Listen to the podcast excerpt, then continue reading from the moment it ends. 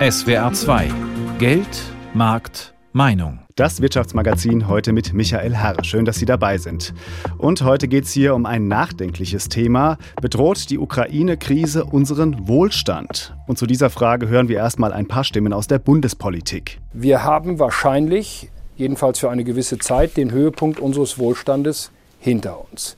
Es wird schwieriger. Der Staat wird nicht auf Dauer einen Verlust an Wohlstand kompensieren können, wenn unsere Importpreise für Energie steigen, dann kann man das sozial ausbalancieren, man kann Härten vermeiden, aber wir werden insgesamt dann an Wohlstand verlieren. Dass wir einen Preis zahlen als Land, als Volkswirtschaft, ist völlig klar. Der kann auch nicht genommen werden. Es hat einen Preis, es kostet uns etwas, es kostet uns Wohlstand. Die Frage ist, wie wir die Kosten gerecht organisieren. Friedrich Merz, Oppositionsführer im Deutschen Bundestag, Bundesfinanzminister Christian Lindner und Bundeswirtschaftsminister Robert Habeck waren das das in seltener Einigkeit. So viel Krisenrhetorik wie gerade war schon lange nicht mehr. Und das will nach zwei Jahren Pandemie wirklich etwas heißen.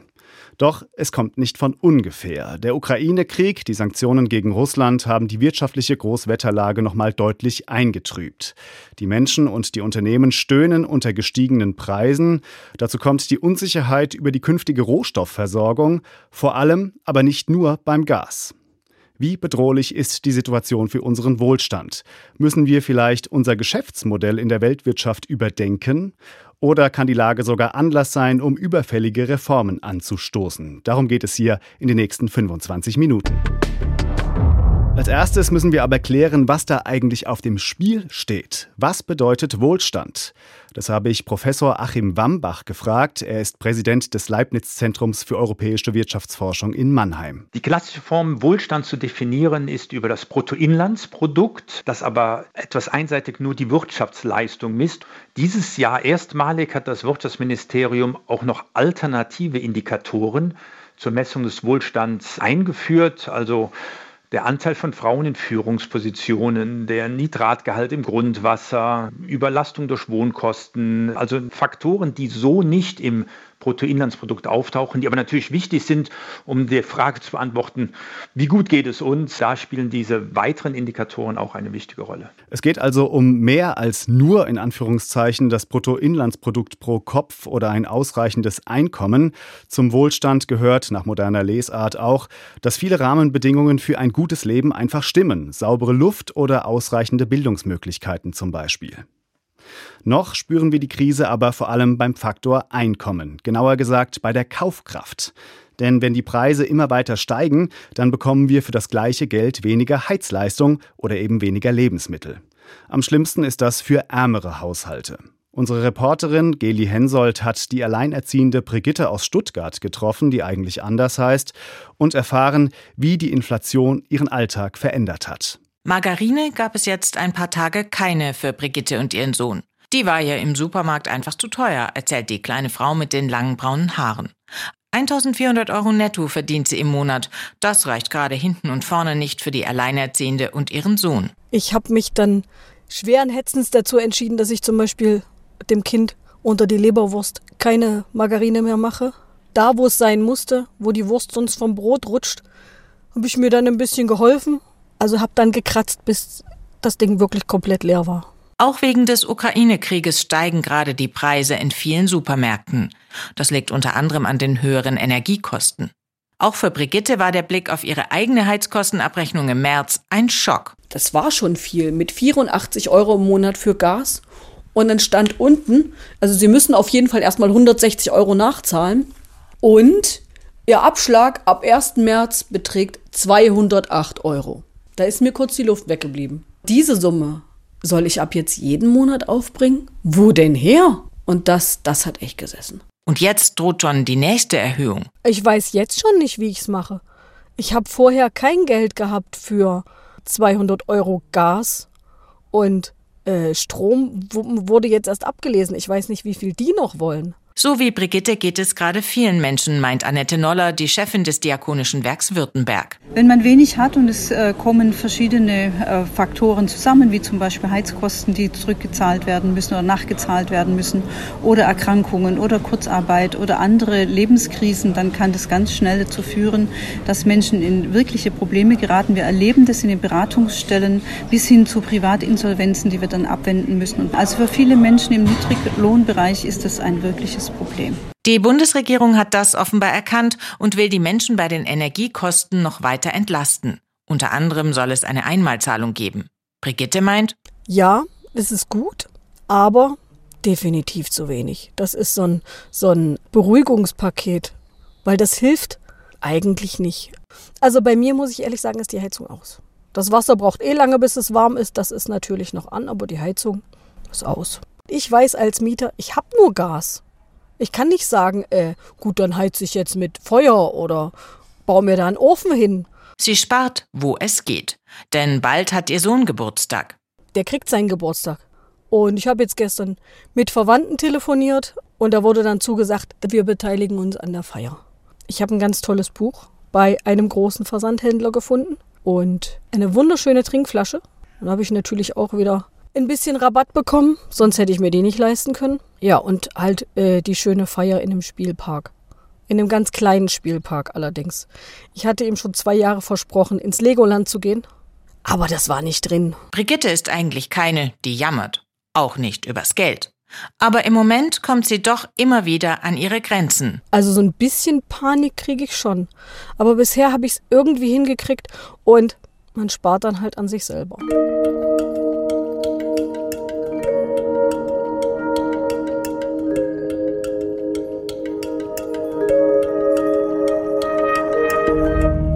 Bei Menschen wie Brigitte sind die Wohlstandsverluste also schon lange angekommen. Doch wie steht es um das große Ganze? Den Wirtschaftsstandort Deutschland. Das wollte ich von Professor Achim Wambach vom ZEW in Mannheim wissen. Herr Wambach, Krisenrhetorik, die hat ja in Deutschland schon eine gewisse Tradition. Aus volkswirtschaftlicher Perspektive, wie ernst müssen wir die Warnungen der Politik nehmen, dass uns diese Krise Wohlstand kosten wird? Also wir kommen gerade aus einer Krise oder sind da noch halb drin in der Corona-Krise und laufen jetzt in eine zweite Krise. Hier ist Krieg in Europa und der beeinflusst auch die Wirtschaft. Im Moment ist es so, dass die Prognosen noch auf Wachstum stehen für dieses Jahr. Also insofern gibt es auch Anzeichen, dass wir jetzt nicht unmittelbar in eine weitere Schrumpfung laufen wie im ersten Jahr der Corona-Krise, aber mit hohem Risiko verbunden. Also wenn es zu einem Gasembargo kommen sollte, werden wir sicherlich eine Rezession auch in Deutschland haben. Dann steigen wir doch mal in die Analyse ein. Größtes Problem, das wir aktuell haben, ist ja bestimmt die Inflation. Ähm, mehr als sieben Prozent sind die Verbraucherpreise im März gestiegen. Allerdings ziehen die ja schon länger an, schon seit Mitte letzten Jahres, als in Europa noch überhaupt niemand an Krieg gedacht hat. Liegen denn die Ursachen also vielleicht noch tiefer? Ja, es ist keine Kriegskonsequenz, obwohl der Krieg natürlich und die Konsequenzen für die Rohstoffmärkte diesen Effekt, die Inflation verstärkt haben. Äh, zwei Effekte sind maßgeblich. Äh, das eine ist, dass nach der Corona-Krise die Nachfrage doch sehr stark angezogen hat und deswegen auch mehr Energie verbraucht wurde und äh, die Preise deswegen angezogen haben. Und die Nachfrage hat sich gewandelt, während vorher mehr Dienstleistung konsumiert worden. Reisen zum Beispiel ist eine Dienstleistung, wurden jetzt mhm. doch mehr Güter nachgefragt, also Elektrofahrräder, neue Autos, äh, Solaranlage auf dem Dach.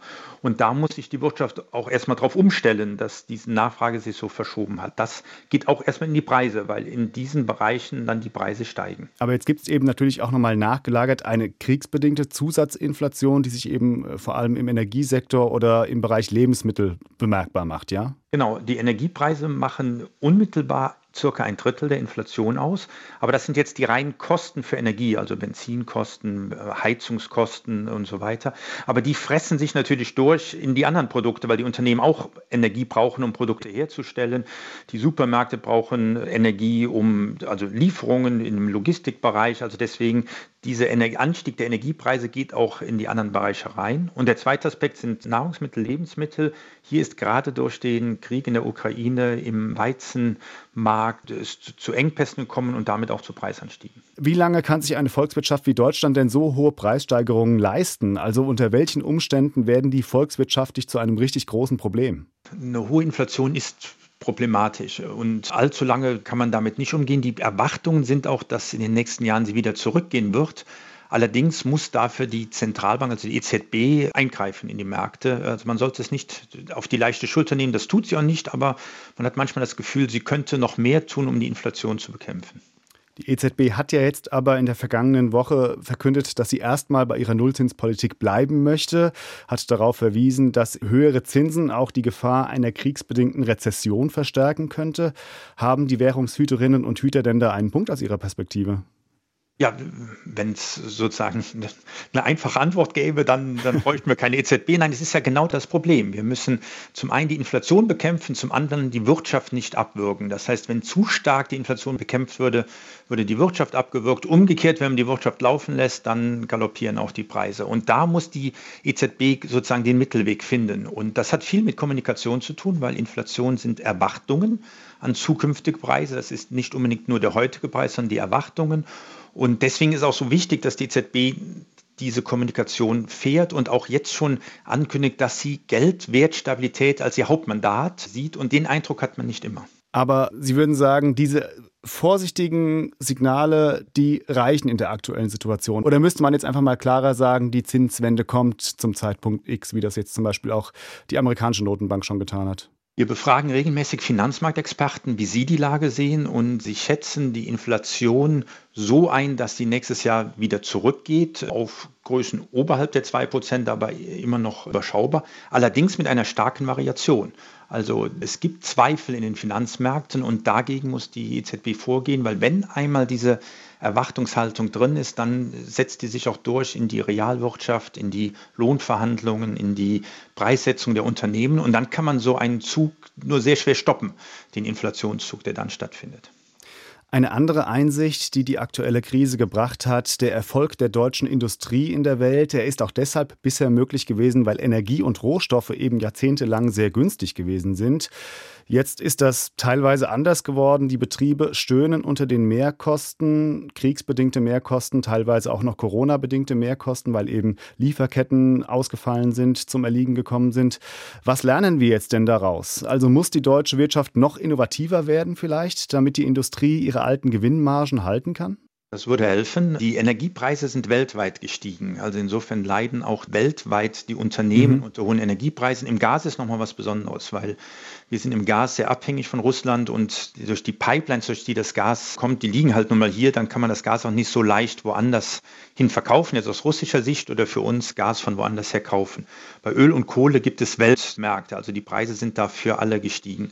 Nichtsdestotrotz, hohe Energiepreise werden wir auch zukünftig sehen. Auch die Energiewende führt dazu, dass die Energiepreise sehr hoch sind.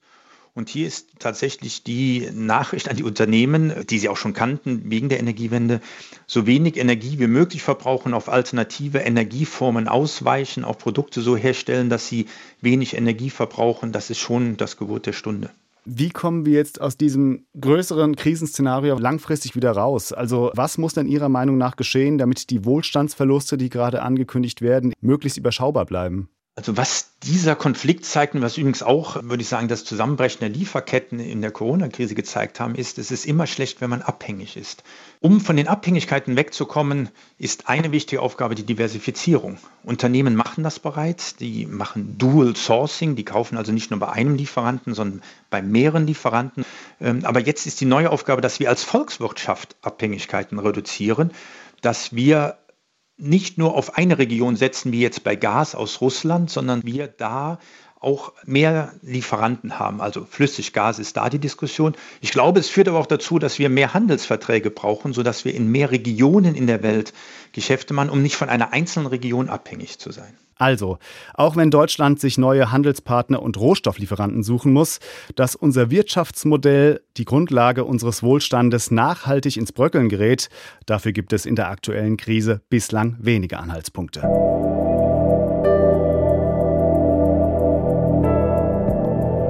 Krisen kommen ja eigentlich nie im richtigen Moment, aber in der Industrie, da werden viele Arbeitgeber sagen, diesmal, da ist der Zeitpunkt wirklich ungünstig.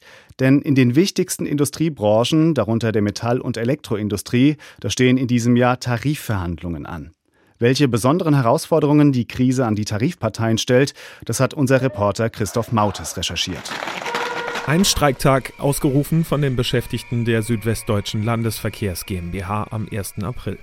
Der Arbeitskampf läuft hier wie auch in anderen Branchen. Gastronomie-Mitarbeiter in Rheinland-Pfalz, Erzieherinnen und Erzieher bundesweit und viele andere kämpfen in diesen Wochen um höhere Löhne, während ihre Reallöhne durch die hohe Inflation immer weiter schmelzen. Die Wirtschaft ächzt derweil unter Lieferkettenproblemen und explodierenden Rohstoff- und Energiepreisen. Tarifverhandlungen kommen da zur absoluten Unzeit. Diese Erfahrung hat auch die Industriegewerkschaft Bergbau, Chemie und Energie IGBCE vor kurzem gemacht. Mit dabei war der rheinland-pfälzische Bezirksvorstand Roland Strasser, ein Gewerkschaftler mit jahrzehntelanger Erfahrung. So wie jetzt ähm, mit der wirklich extremst hohen Unsicherheit, ähm, die auch tagtäglich eine neue Form annimmt, ähm, habe ich das noch nicht erlebt. Also in den 21, 22 Jahren als Gewerkschaftssekretär nicht. Und der Druck auf die Gewerkschaften seitens der Belegschaft ist groß, sagt Strasser. Es ist einmal natürlich äh, der Druck durch die Inflationsrate, die äh, für die Beschäftigten natürlich massiv ist. Es ist aber auch der Druck ähm, das Thema Arbeitsplatzsicherheit bzw. Angst um den Arbeitsplatz spielt natürlich auch eine Rolle. Unter diesen Vorzeichen zu verhandeln war nicht einfach, bestätigt auch Petra Lindemann vom Bundesarbeitgeberverband Chemie. Die Chemieindustrie ist extrem abhängig von einer stabilen Gasversorgung. Allein die Möglichkeit eines Gasembargos, das seit Wochen immer heißer diskutiert wird, hat die Verhandlungen für die Arbeitgeber verkompliziert, sagt Lindemann. Eine nachhaltige, dauerhafte Entscheidung auf die Zukunft konnten wir gar nicht treffen. Wir, wir können nicht für 18 Monate Entgelte dauerhaft erhöhen, wenn wir nicht wissen, ob wir in drei Wochen noch Gas haben und produzieren können. Das passt überhaupt nicht zusammen. Und das hat auch die Gewerkschaft früher erkannt, so Lindemann. Die haben genauso die fehlende Planungssicherheit, die wir eben sehen, ähm, bestätigt. Die Ableitung, da waren wir dann natürlich nicht so ganz auf demselben Weg. Am Ende stand eine Art Brückenlösung. Vorerst keine Tariferhöhung, dafür 1400 Euro Einmalzahlung für die Beschäftigten. Im Herbst sollen dann neue Verhandlungen folgen, wenn hoffentlich etwas klarer ist, wo die Reise hingeht.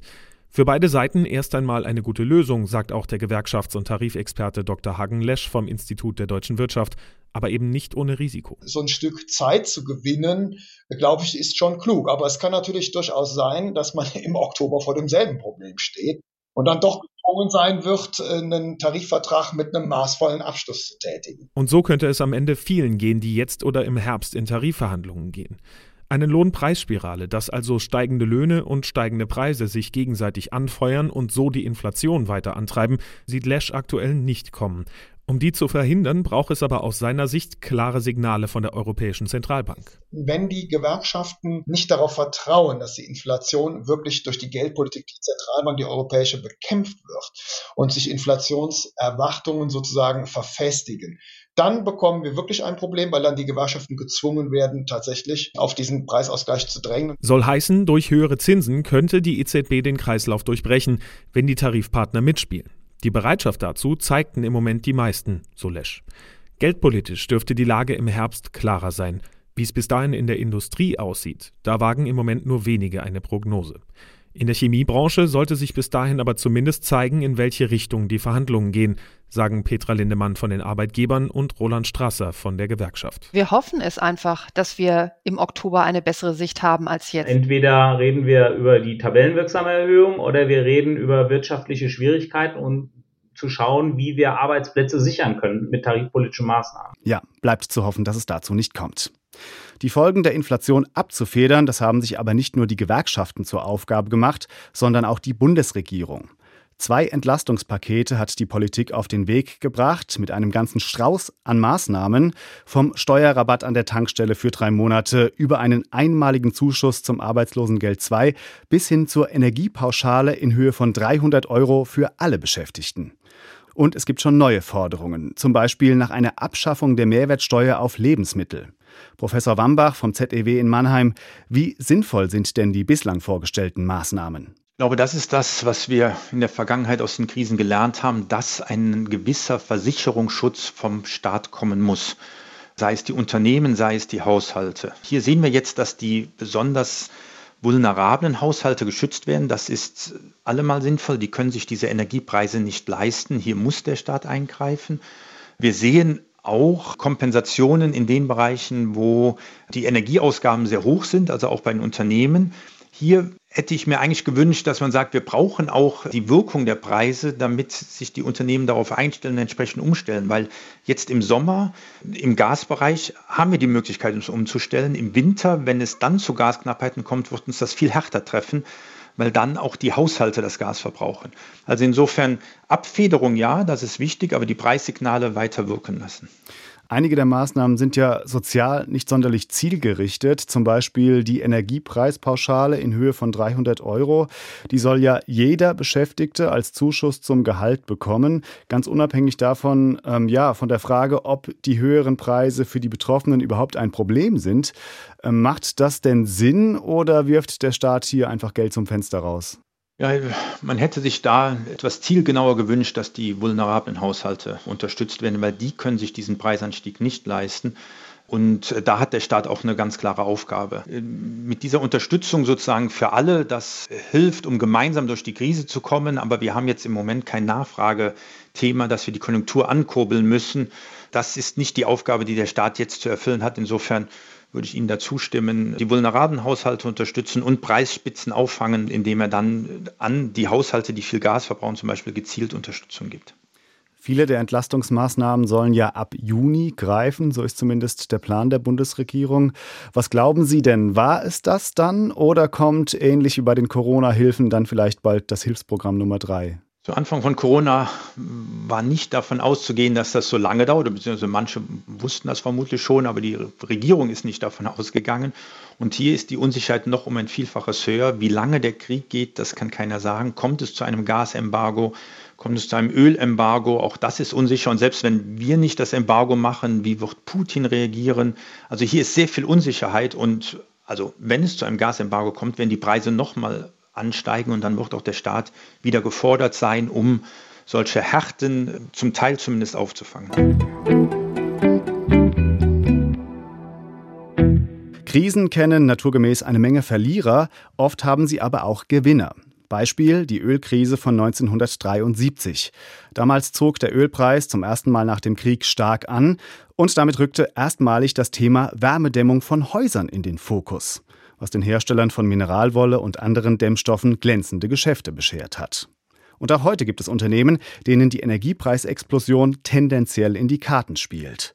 Allerdings ist deren Freude darüber gerade ein wenig getrübt, wie unser Reporter Wolfgang Brauer herausgefunden hat. Ich habe Ihnen das Angebot, das haben Sie hier vorliegen, äh, einfach nochmal durchgeguckt. Es geht um die Wärmepumpe Hybridanlage. Heizungs- und Sanitärmeister Harald Gassmann aus Landau berät ein junges Paar, das ein Haus gekauft hat und die Heizung erneuern will. Die Hausbesitzer Jörg und Anja Pernfuß haben zwar keine Angst, dass ihnen der Gashahn abgedreht wird, aber wollen allerdings trotzdem Richtung Hybrid gehen und auch auf einen neueren Kessel, der weniger braucht langfristig vielleicht sogar mit Solar. Also als der Krieg losging, habe ich schon noch mal gefragt, sind wir uns sicher, dass wir das mit dem Gas wirklich noch machen wollen, aber es gab keine wirklich sinnvolle Alternative. Und deshalb interessieren Sie sich jetzt für eine Hybridheizung für Gas mit Wärmepumpe. Meister Harald Gassmann kann sich in diesen Tagen vor solchen Anfragen kaum retten. Also aktuelle Lage ist eigentlich sehr gut. Unser Betrieb ist ausgelastet, wie viele von meinen Kollegen auch. Durch die neue regenerative Energie und alles haben wir also sehr viel Anfragen. Manche Tage zwischen 70 und 100 Anfragen für Neuanlage.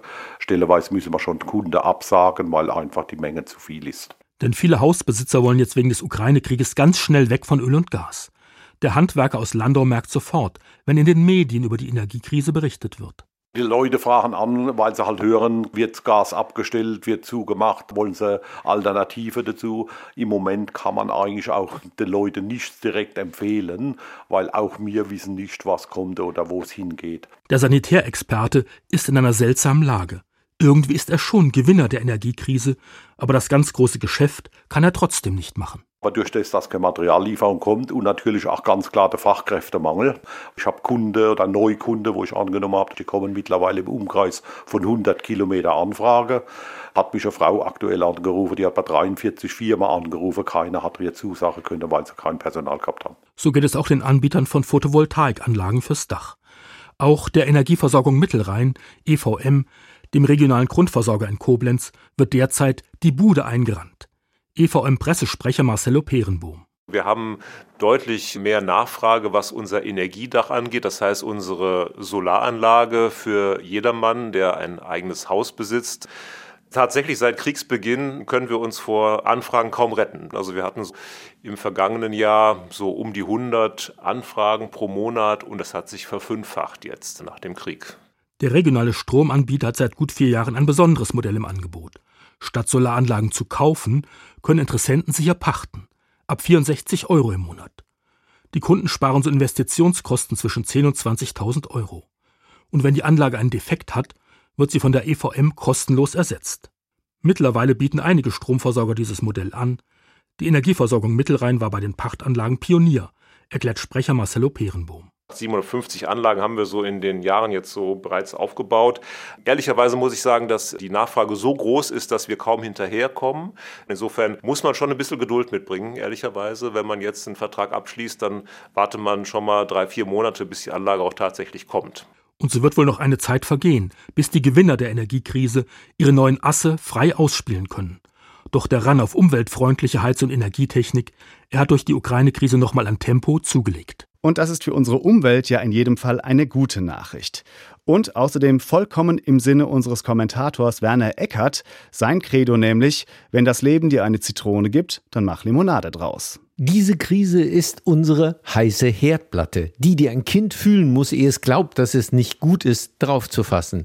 Das muss wohl so sein, dumm wäre es nur, nichts daraus zu lernen. Also begreifen wir die Krise mal als Chance.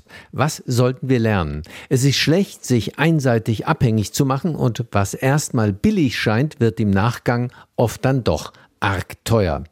Wir kriegen ja jetzt die Nebenkostenabrechnung der vergangenen Jahrzehnte sozusagen. Der Sprit, die Lebensmittel, das alles war ja so billig. Aber nur, weil wir die Warenkosten erstmal gar nicht bezahlt haben. Zu Lasten der Versorgungssicherheit, der Umwelt und zu Lasten der miesen sozialen Verhältnisse im globalen Süden.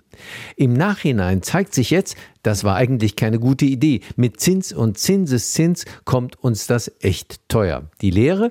Es könnte ja eine gute Idee sein, heute Geld in die Hand zu nehmen und klug zu investieren, damit wir morgen wirklich günstiger leben können. Das ist bei der Energiewende der Fall und deshalb müsste die Krise eigentlich diesen Umbau der Versorgung voranbringen. Volkswirtschaftlich ist das ja auch längst klar. Es fehlte aber bisher der gesellschaftliche Konsens, der Wille aufzubrechen, das durchzuziehen. Stattdessen Bedenken überall. Interessant. Wir schauen ja nur beim Neuen so intensiv und mit Hingabe auf theoretisch mögliche negative Folgen. Beim Alten, da haben wir uns schlicht dran gewöhnt. Wer denkt noch darüber nach, dass Kohlekraftwerke ja nicht nur fürs Klima schlecht sind, sondern Generationen auch mit Quecksilber verseucht haben? Warum wird über die roten Milane bei neuen Windrädern endlos gestritten, während die gewohnten Kleinwasserkraftwerke seit Jahrzehnten Bachbiotope zerstören und Fische schreddern. In der Krise liegt die Chance, es jetzt besser zu machen. Aber das ist nicht nur ein Ding für die Politiker, das müssen wir auch alle selbst so sehen wollen. Die Zukunft muss nicht schlechter sein, nur weil sie anders ist. Also, dass der Ukraine-Krieg unseren Wohlstand dauerhaft auffrisst, danach sieht es aktuell eher nicht aus. Klar, die hohen Energie- und Rohstoffpreise sind ein Problem, erstmal natürlich für viele Menschen in unserer Gesellschaft mit kleineren Einkommen, aber auch für die Industrie. Allerdings gehen viele Fachleute davon aus, dass die Inflation im Jahresverlauf an Fahrt verlieren dürfte. Und dann versuchen ja auch Gewerkschaften und Politik, die Kaufkraftverluste für die Menschen in Grenzen zu halten. Wenn es Deutschland gelingen sollte, infolge der Krise seine Energieversorgung noch nachhaltiger aufzustellen, dann könnte das unseren Wohlstand sogar steigern, weil auch eine intakte Umwelt dazugehört zum Wohlergehen einer Gesellschaft. Das war Geldmarkt Meinung von und mit Michael Herr. Ciao, vielen Dank fürs Zuhören und bis zum nächsten Mal.